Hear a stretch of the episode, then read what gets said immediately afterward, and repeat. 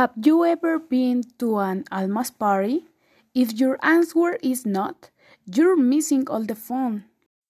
The room is Flor's house in Almoloya de Juarez at 3 o'clock. The party is Flor's birthday surprise.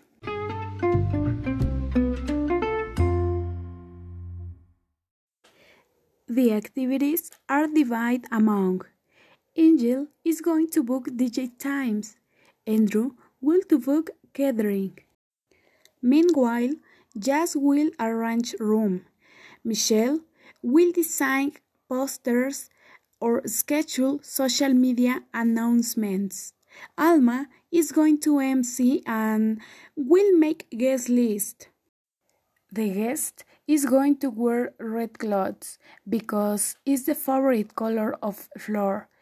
Also, they will poncho.